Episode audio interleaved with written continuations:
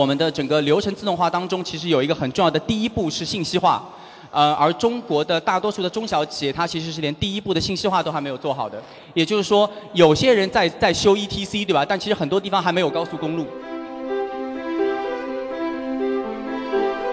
大家应该看过很多买家秀和卖家秀的照片对比的，设计师给你做的很漂亮的图片，等你装修完了之后，完全不是那么回事儿。就是买东西买的不太好，可以退货。但是装修装的不是我们所要的，很少有人会把房子敲掉重做。呃，慢慢的一些呃可替代性的工作，比如说重复劳动性的工作，一些呃不需要太多智能的工作，人是会慢慢被呃 AI 给取代的。我觉得在很长一段时间内，这种创造性的工作，机器还是不一定能做得很好。真正的安全。不是说你自己做出芯片就可以的，你需要整个产业链从最基础的化学开始，最基础化学、最基础的物理，我们的研究，我觉得现在我们的基础还是不够的，大家都在应用上，都在工程上花了很多力量。嗨，各位听众朋友们，大家好，欢迎收听本期的创业内幕，我是主持人丽丽。这是一档由 GGV 纪元资本发起的访谈节目，旨在为中国的听众提供更具专业视角的创业话题沙龙。我们深信，听故事是人类的古老本能，也将在每一期节目中尽可能的帮助嘉宾讲出他们最精彩的故事，讲出他们的创业内幕。今天特别高兴能请到大家，然后我们这一次呢有一个非常重要的合作伙伴，是非常有名的这个人工智能的社区 AICUG，我们和他一起来组织今天的这个 dinner 哈。这个我们今天有三个环节，所以给大家一个心理预期哈。第一个环节就是我们会有一个我们的同事来做分享，这个同事就很牛了，他现在现在是我们 GGV 的副总裁，主要负责看高科技人工智能方向，同时呢，他也是赫赫有名的人工智能公司来也的联合创始人。啊，他今天来给大家会讲一些关于人工智能有关的事儿哈，呃，有一些投资界的 insights 啊，罗超。然后我们的第二个环节是我们会邀请几位呃人工智能方向的专家和大家来探讨一下人工智能的未来。人工智能方向还有哪些投资机会哈？有请罗超吧。呃，谢谢谢谢各位 GGV 的伙伴。首先，这个我先做一下自我介绍，我叫罗超，然后现在是 GGV 的投资副总裁，然后主要是看技术领域的投资，包括 AI、底层芯片、呃操作系统、产业互联网、工业互联网等等一系列的这个应用领域。嗯，我之前是一个创业者，然后在 AI 领域当中，嗯，也经历过了起起伏伏，知道每一个创业者自己。历的这个内心的波动吧，然后我觉得现在回来重新做投资，其实对我来说是一个更好的结果，就是可以更加有同理心的去看待每一个项目和每一个机会。所以呃，今天我要分享的主题呃是这个主办方给我的，主题有点大啊，但我今天会分享更多的是一些小故事，给大家有一些启示，然后也欢迎会后的交流。所以 AI 的投资机会到底在哪里？如果我要创业的话，我是应该做这件事呢？还是应该做这件事呢？我是应该做某一块的一个什么工作吗？我是个 NLP 的公司，还是说我是一个做视觉的公司，对吧？之前很多人会这样去说自己，但这其实是一个很大的误解，因为今天单纯的呃单纯的视觉，或者单纯的 NLP，或者单纯的任何一个技术，其实它并不能解决一个核心问题的。在我看来，创业或者说新的创投机会，无论是投资还是创业，其实我觉得它是一个旋转门来的，就好像这样一个杯子，大家看这个杯子。里面有很多石块，看上去它已经没有办法再扔石块进去了，对不对？但是如果这时候我拿出一瓶一杯水倒进去，它还可以倒很多水进去，而且大多数的情景下，倒进去的水有可能它的体积是会比这些石块所占的体积还要大。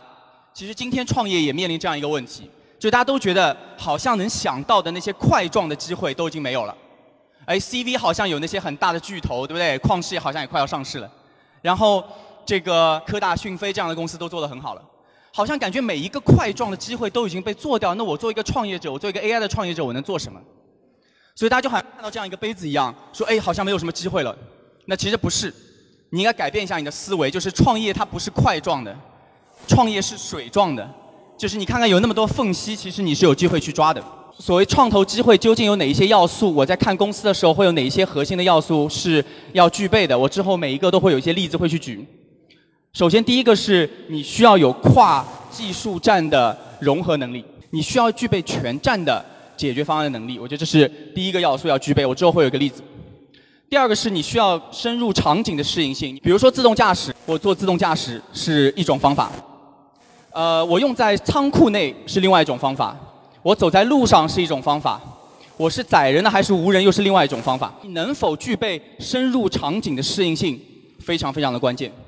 第三个是懂得取舍的分寸感。Come on，创业公司你一开始能融一千万、两千万、三千万美金很不错了，但是你能做的事情，你想要做的事情，任何一个 CEO 会告诉我，他想做的事情是一个很大很大的事情。那这个时候你的第一步做什么？你需要有懂得取舍的分寸感。然后最后一个是敏感于这个范式的变化，你才有可能做成好的创业，不然你会躺死在沙滩上的。所以基于这四个，我会来举一些例子，好吧？首先是跨技术站的融合力，一个 portfolio 叫深哲科技。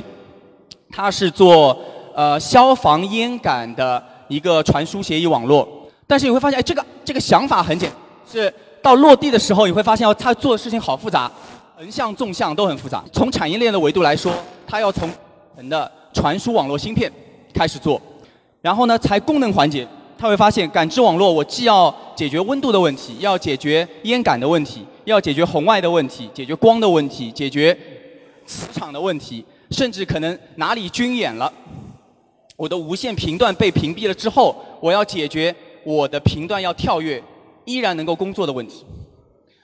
所以无论再横再纵，它需要具备全站的技术解决方案能力，而不能说只捏住一个技术就可以打遍天下，没有这样的事情的。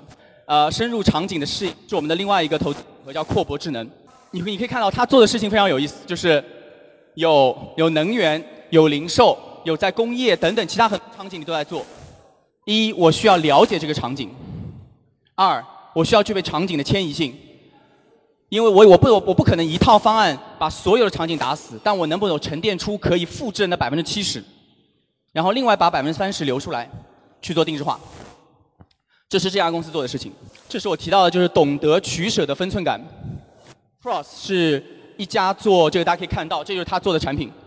六足的像蜘蛛一样的小的机器人，他们最早的定位很简单，买回去当一个玩具，然后你有一个遥控可以去控制它起伏、走、爬。但很快大家就知道，哎，那光有这样一个设备没有用嘛，对不对？就我要它落地，那落地会有很多场景喽。他们当时探索了非常多的领域，比如说教育，呃，做 STEM 课程，做视觉的编译，做移动，做自动驾驶等等。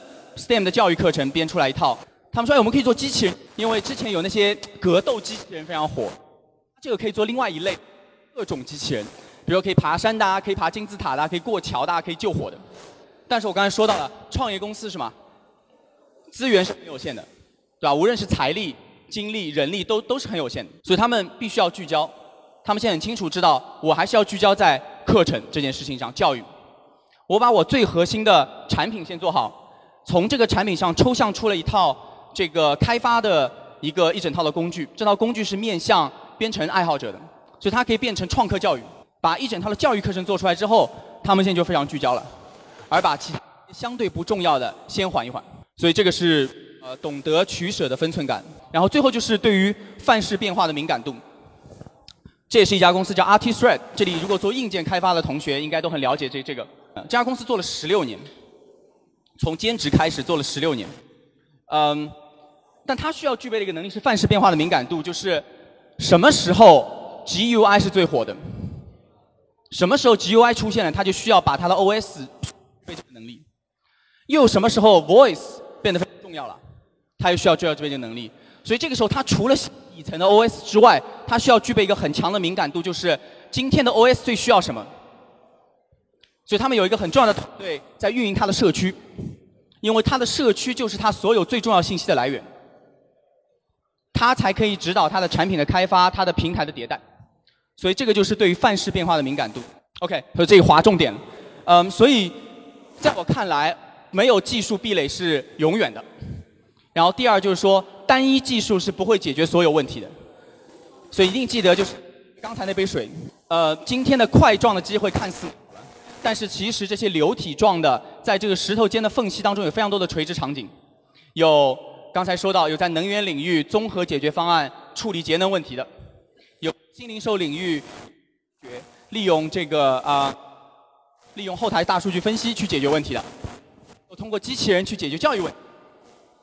其实这样水状的机会是非常多，呃，所以一个是像水一样去创业，一个是要柔足够有变化，第三就是垂直全站，呃，你一定要具备呃全站的所有的能力，才能够把这件事情做好。呃，罗超给我们做了非常非常精彩的分享，特别是关于这几个 portfolio 是我们呃 GGV 投资的公司哈，都是跟人工智能相关的。接下来我们请到了包括罗超在内的四位嘉宾，他们会跟我们探讨一些人工智能方向、非技术方向的话题，非常需要这个跟大家介绍一下啊。这个侯宇涛侯总呢是 NVIDIA 就是大名鼎鼎的这个英伟达，他 GPU 应用市场的总监。然后若冰呢，李若冰是我们 GGV 的 portfolio，他也是一家就。上市的公司，呃，刘丽说的算法的呃 tech lead，然后还有像万晋州，呃，万总呢是也是我们 GGV 的 portfolio，是酷家乐的副总裁，他主要管这个 BIM 业务线哈。首先请各位嘉宾先自我介绍一下。大家好，我是来自刘丽说的呃李若冰，我现在负责刘丽说的评测自然语言处理相工作。呃，我硕士毕业于南京大学计算机系，然后曾经在科大讯飞做过。语音识别的研究，现在在流利说做评测自然语言处理相关的一些研发工作。对，然后简单介绍一下流利说这家公司吧。流利说是二零一二年开始创业，然后呃一直到去年九月份上市，走过了有七个年头了。呃，我们公司的主要产品呢，主要有呃流利说主 App，然后还有。雅思流利说，呃，少儿流利说等一些，现在已经基本上快面向全年龄段的一些东西了。好，大家好，我叫罗超，然后是在 GGV 工作。呃，之前的创业是做人工智能领域当中的呃 NLP 的部分，就自然语言处理的部分，做对话机器人，然后主要会用在这个客服、营销场景当中的这个解决方案，去赋能这个各种各样的大 B 吧。嗯。我觉得这段那段经历也会非常有价值的，当然我就少做一些介绍了，把这个更多的留给这个侯总。呃，各位晚上好，我是来自英伟达的侯宇涛。呃，英伟达公司呢，目前是 AI 的计算呃一个加速器的一间公司哈。那呃，我在这间公司呢也工作比较久了，零五年中国成立的时候就加入了，所以说十几年来见证了 Media 公司从一个单独的显卡的一个供应商。到现在啊，呃，非常知名的，在全球推动 AI 发展的这样的一个 computing company 哈。那我在这间公司呢，主要是在去做社区这方面的一个推广。我们是希望说，我们有非常好的一个技术，但是要透过更多更多的这样的一个社区，让更多的人用更好的一个设备去做 AI 相关的一些开发。谢谢各位。好，大家好，我是来自于酷家乐的万晋州。呃，我在那个酷乐主要负责设计工具研发，因为它是一款三维设计软件。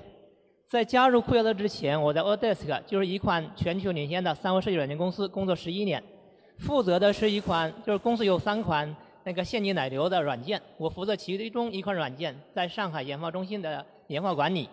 然后在酷乐这边，酷乐公司做的是一个装修设计相关软件，说起来稍微有点抽象啊，就是大家应该看过很多。买家秀和卖家秀的照片对比的，就是因为在室内装修里面也有类似一种情况，设计师给你做的很漂亮的图片，等你装修完了之后完全不是那么回事儿。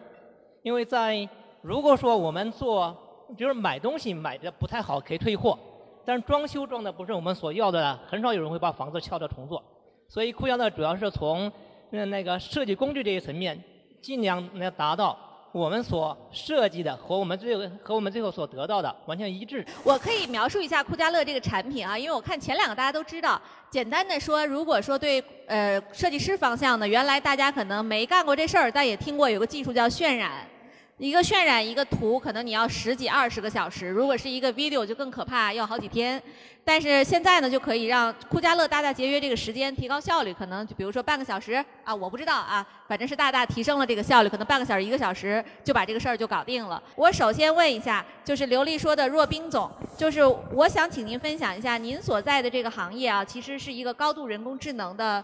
呃，就是您的呃，流利说是一个高度人工智能的工具，但是呢，呃，英语教育并不是一个人工智能的事儿。我想知道，现在在流利说入场之后，哪些英语教育的问题已经被 AI 解决了，哪些呢还有市场的空间？我觉得，如果要说被解决的话，其实，呃，基本上所有东西都没有被完全彻底的解决。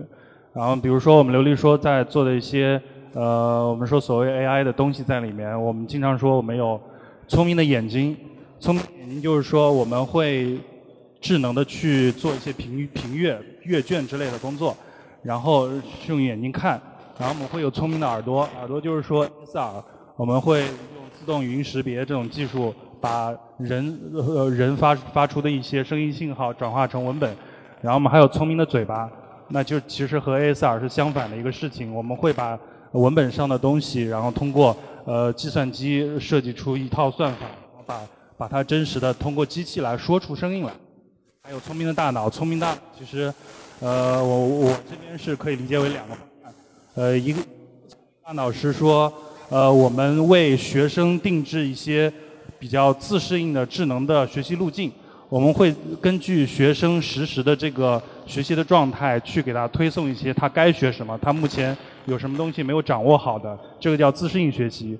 另一个大脑是其实是和呃 chatbot 之类的呃和文本 understanding 相关的，我们真正的要去理解用户或者学生他们说出来的话。对，那其实从整个 AI 的发展来看，这些东西。现在都还在大家逐逐步的打磨，有的可能打磨的相对比较成熟了，比如说 ASR 这一块儿但是因为他们是物理信号，当它展现出来的时候，它就已经给给到了你的全部的信息。但是如有的呢，其实没有发展那么好，比如说文本的 understanding 这些方面，因为因为文本展现出来的并不是全部的信息，它还有很多这种呃它背后的 word knowledge 并没有通过。呃，文本的这种浅层的东西来展现给你，它需要呃，人为什么能理解？是因为人他已经通过脑已经从从他小到大，他已经构建了这一套呃很系统的一个知识在里面，他可以很轻松的去阅读一个文本并且理解它，但计算机不行。这个这个其实很长一段路要走的。您您觉得将来人工智能的技术会完全替代英语老师吗？呃，我觉得。如果说如果说近期和远景的话，近近期我觉得是人工智能配合英语老师，但是远景的话，我觉得终有一天它会替代掉英语老师。同样的情况也类似在发生，比如说像呃装修行业，它也是一个有很多年相对比较传统的、比较难改造的一个行业。您觉得这个里面现在酷家乐已经将它的 AI 进展到就是能够替代人工哪些部分？然后未来还有哪些创业的机会？呃，酷家乐实际上是一个传统行业啊，是一个设计公司，在这里面已经有很多传统玩家，就是但是酷家乐切入点是在于提高那个设计的便捷性，所以现在酷家乐有很多设设计软件啊，就是我们强调都是一键，比如说一键施工图、一键算点、一键效果图，把原本需要几个小时的一个渲染减少了可能十秒钟左右。呃，近几年我们推出一款软件叫做快搭，快搭就是说。如果你看中了很漂亮一款设计的话，你一键可以把它整个风格全部复制过来。所以在这个行业里面的话呢，智能设计其实是个颠覆性的，因为原原本的传统玩家我们肯定是拼不过。但是我们通过 AI 技术的引入，把这个行业的设计门槛降低了很多。对，所以也就意味着以后我们每一个人都可能成为设计师，对吗？比如说我看好了，比如今天就这个啤酒阿姨这风格，我觉得不错。那我们家也想装成这样，是不是我也可以用人工智能来来设计？是的，行业现在已经是这种趋势了。上海的很多大的设计公司，就在公司里面只是养几个人，专门做一些设计。他的门店的设计师已经偏向营销了，哪一个样板间匹配结束。当然，我们可以在网上找到很多好的样板间，匹配好了之后，也可以到你们家再走。特别特别有这个未来的想象空间哈。是的，对啊。那么接下来我这个问题就问到咱们英伟达哈，因为刚才我看很多朋友都知道这个还。能可见我们今天的观众确实是非常专业啊！对，呃，我想问一下，就是说我们英伟达现在呢，在全球 GPU 领域呢，长期占据霸主地位。尽管我们可能有一两个来挑战的，也都是英特尔啊、AMD，也都是国际型的公司啊。但是我想问一下宇涛总，就中国的 GPU 业务是否有机会超越英伟达？然后这里边呢，我们中国面临的主要挑战在哪里？呃，我我想重复一下，就是说我们的 GPU，您定义的是中国？自主品牌的 GPU 吗？是这个意思？对对，中国的。呃，我想刚才您刚才的前提就是有几个呃竞争对手，AMD、Intel。那我就想有一个表是连坐哈，中国有几个能和 AMD、Intel 同样水平的公司？AMD、Intel 都没有办法撼动。我不认为最近几年这些公司有能力能做成同样的事情。如果说到这个芯片，我今天在做这个活动之前，我特意查了一些资料哈。其实早在八十年代呢，日本生产的半导体存储器 DRAM 就曾经一度占据了全球百分之八十的市场。但是呢，其实我们呃今天去看的话，其实这个市场里边，它呃市场份额最大的巨头其实不是日本了，它其实是三星和 SK。就是说，其实芯片市场呢，虽然它很难被颠覆，因为它的市占率呃和大家这个更换的成本是相对较高的，涉及一个产业链嘛。但是也不意味着说它没有机会。这个问题我就想留给罗超，就是说罗超，你有没有看过类似的这种创业项目？你觉得这个领域有什么市场空白，或者说中国的创业公司有可能去呃弥补的？对，首首先在我讲这个新的机会之前，其实先给一个历史背景啊。我觉得你刚才提到日本、韩国，其实是一个非常有趣的一个话题。就是说今天你在看这个，呃，就就在就在不久以前哈，就日本刚刚又卡了这个韩国的一个喉管，在它整个半导体产业当中，呃，哪怕韩国它的制造水平已经到达了一定水这个水平之上，并且它的像三星这样的品牌也做得很好，但它其实是有些软肋的。这个软肋在比如说像这个光刻胶。在这个氟化氢这些关键的原材料上，它其实非常严重依赖这个日本的化工业的进口，所以这个时候日本如果对于韩国进行这些原材料的断供的话，其实对于韩国也会是重大的打击的。所以我为什么讲这个背景？原因是因为其实再往下一步，中国在思考自己的半导体战略的时候，硅的战略的时候，呃，需要思考的不只是硅的问题，其实需要思考是一整个产业链的问题。所以回到刚才那个点是说，我觉得短期内。呃，专有芯片就是在一些基于具体功能的，呃，做这个局部优化，然后基于某一个具体做流片、做深，就我觉得这中国都是有机会的，把成本做更低，把把比如说某个单点环节能耗做到最少，呃，我觉得都是有很多机会的。我看到太多公司在这样做，呃，无论是物联网公司起家切入到芯片，还是原来从半导体行业进入到，我觉得都有。但是通用芯片，我觉得我非常同意，就是这么长时间的巨头的积累。无论是财力的积累、时间的积累，我觉得短时间内是很难追上的。但更重要的有一个点是，我们必须要思考真正的安全，不是说你自己做出芯片就可以的。真正的安全是你需要整个产业链从最基础的化学开始，最基础化学、最基础的物理，我们的研究，我觉得现在我们的基础还是不够的。大家都在应用上，都在工程上花了很多力量，但是基础的研究是不够的，这第一。这样不然就一定会重蹈韩国和日本这样一个覆辙。我觉得这是第一个问题。第二个，中国最强的一定是工程能力，对吧？从富士康开始就能看得出来。所以这边我是有信心的，只要有时间有财力是可以积累出来的。然后第三就是在应用，应用端我觉得中国是机会是很好的。嗯，所以从环产业链的三个环节来说，其实恰恰最薄弱的是最上游的。然后在中游的我们不差，只是缺点时间。然后最下游的，我觉得我们的机会是很大的，无论在数据量还是在开放度上。所以从长远来说，我是有信心的。短期来说，鼓励更多的科研的团队能够沉下心来做更基础的研究。哎，说到罗超这个话题，我就可以呼应一下。比如说我们之前热议的鸿蒙哈，其实鸿蒙在某种意义上说是有一些底层意义和价值的。所以它更多的是说我搭建了一个物联网的系统。未来如果说我们的中国的其他的这些厂商也都能够搭建在鸿蒙体系上。那其实我们的就可能会替代现有的这种互联网、移动互联网生态的格局，可能会有一些变化。对，这个是有一些，我觉得可能有些类似这个，呃，呼应这个罗超刚才的一些观点哈。对。然后呢，我们其实这档节目呢叫《创业内幕》，我们的很多呃听众、听友朋友们呢都非常关心一家公司它内部真正的一些情况、内部的故事哈。所以我我很想问一问，那我就先问咱们已经上市的公司哈，上岸的同志们，就是我先问刘丽说的这个若冰总吧，就是若冰总，您呃觉得刘丽说从上市之后到现在啊，对技术团队人员来讲，它有什么变化吗？应该是招了更多的人进来，因为有更多的资本流入进来，对。就是人变多了，对吗？对。那对从您本人负责的这件事儿上，它有什么质的变化吗？因为因为人更多了，所以我们会拓宽我们的方向，会去做更多我们之前无法无法去，因为我们之前比较 focus 在一些主要的业务上，但是现在我们可以花更多的精力去做更多面上的事情。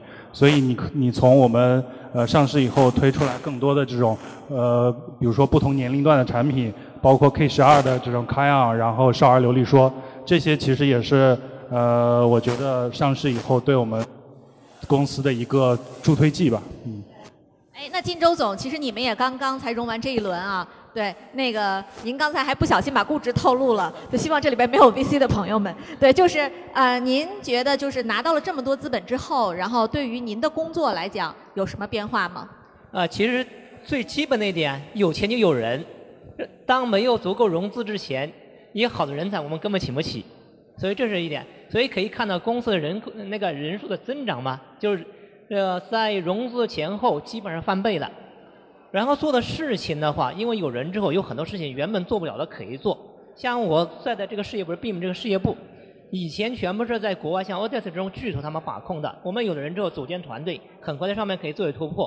好，那我最后一个问题是给每一个嘉宾的一个大的问题哈，相稍微形而上一点，就是其实，在尤瓦尔·赫拉利在未来简史里，它勾勒了一个算法和人工智能占统治地位的这样的一个世界的场景。然后，关于人工智能会如何发展，由此引发的失业潮呢，进而也引发了我们一段时间内的全球范围内的讨论。我想知道几位嘉宾如何看这件事儿？人工智能将来会呃，如果成为人的大脑，它来替我们人类做。呃，决定然后支配我们的每一个行为，这会是一个什么样的？呃，是是一个好事儿还是不好的事儿？我们人类应该怎么去面对这个变化？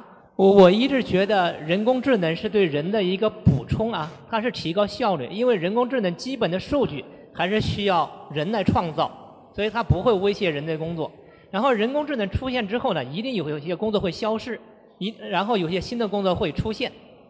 对，好，侯总呢？呃，我认为人工智能呢是人交给了机器，所以呢，从长远上来看，机器一定是服务人的。人还是会驾驭机器，对吧？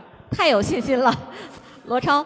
嗯，我的判断是基于今天的几个核心条件。第一个核心条件是基于现在的算法框架，第二是基于现在的呃数据集的训练的方式。第三是基于今天我们所能够得到的算力的上限，呃，我个人认为人工智能取代人类还非常遥远，嗯，但是当这些条件有但凡有两个得到质的突破的话，嗯，这是有可能发生的，所以我觉得我们也需要提高警惕。但我至少从目前来看，在可预见的未来，我觉得这可能是多虑了。呃，我我的看法还是，呃，慢慢的一些。呃，可替代性的工作，比如说重复劳动性的工作，一些呃不需要太多智能的工作，人是会慢慢被呃 AI 给取代的。其实，呃，从一个例子，因为我的宝宝去年出生，然后我一直在想，让他以后他会去做什么事情。然后，其实我是结合这种 AI 的发展，我去想，希望他以后能做更多。偏艺术方面，偏这种有创造性的工作，因为我在我觉得在很长一段时间内，这种创造性的工作，机器还是不一定能做得很好。对，好，谢谢几位嘉宾的分享，谢谢。然后创业内幕是我们的一档音频节目，我们将持续输出 GGV 的呃 GGV Portfolio 的他们对于创投市场的观点和观察。